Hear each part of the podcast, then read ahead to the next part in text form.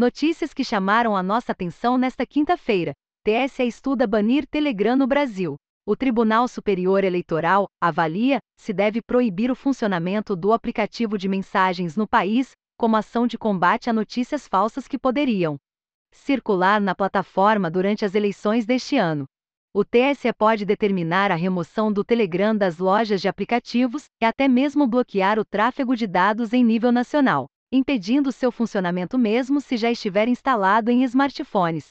Esse tipo de ação é previsto no Marco Civil da Internet. As informações são do site O Globo.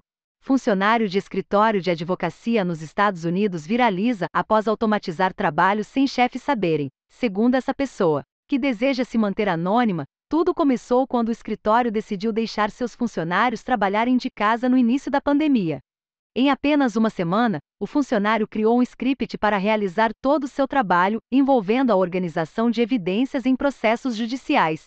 No final do dia, é necessário apenas conferir os logs do script para verificar que tudo correu normalmente, algo que dura 10 minutos por dia.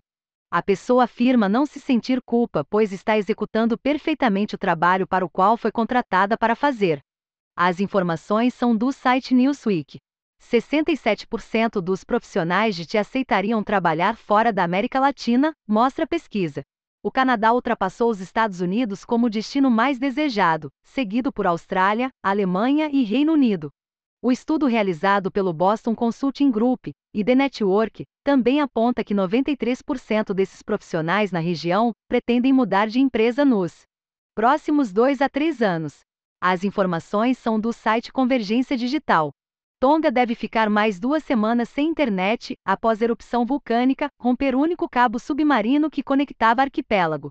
A comunicação com a região no momento está limitada a telefones via satélite e sistemas de rádio de alta frequência. Atualmente, 99% do tráfego internacional da internet é realizado através de cabos submarinos, com cerca de 430 cabos abrangendo distâncias de 1,3 milhão de quilômetros.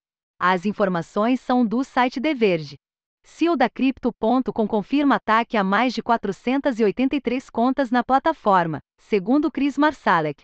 Todas as contas impactadas foram reembolsadas. Estimativas apontam que as perdas chegam a 33,8 milhões de dólares.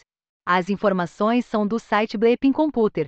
Nova inteligência artificial resume artigos científicos em linguagem simples. A rede neural, TL, Dr. Papers, promete resumir artigos científicos de forma tão clara que até uma criança cursando a segunda série do ensino médio poderia entender.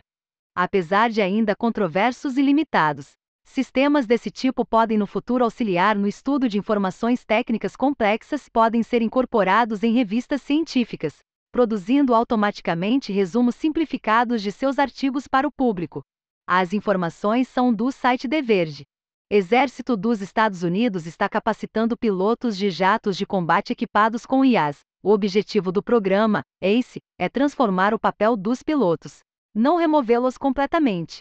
Caças com recursos autônomos permitirão que pilotos transformem-se em gerentes de batalha, dirigindo esquadrões de aeronaves não tripuladas de forma similar a um treinador de futebol, escolhendo seus membros de equipe e se posicionando em campo para executar as jogadas. As informações são do jornal The New Yorker. MediaTek realiza a primeira demonstração técnica do Wi-Fi 7. O padrão, oficialmente chamado de 802.11b, ainda não foi finalizado, mas a tecnologia deverá fornecer taxas de transferência teórica máxima de no mínimo 30 gigabits por segundo, três vezes a velocidade do padrão atual Wi-Fi 6, ou quase 10 vezes a do Wi-Fi 5. O Wi-Fi 7 promete ser compatível com streaming de vídeos em 8K, realidade virtual aumentada e jogos e computação em nuvem com latências mínimas, a partir de 2023. As informações são do site Arstechica.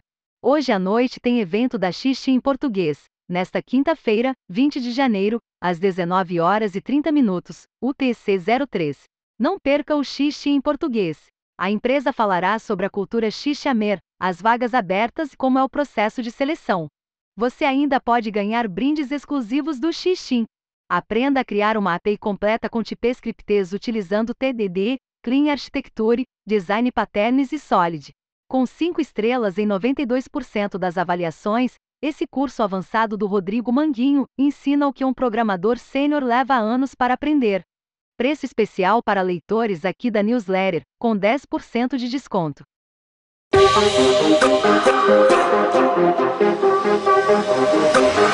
Huh.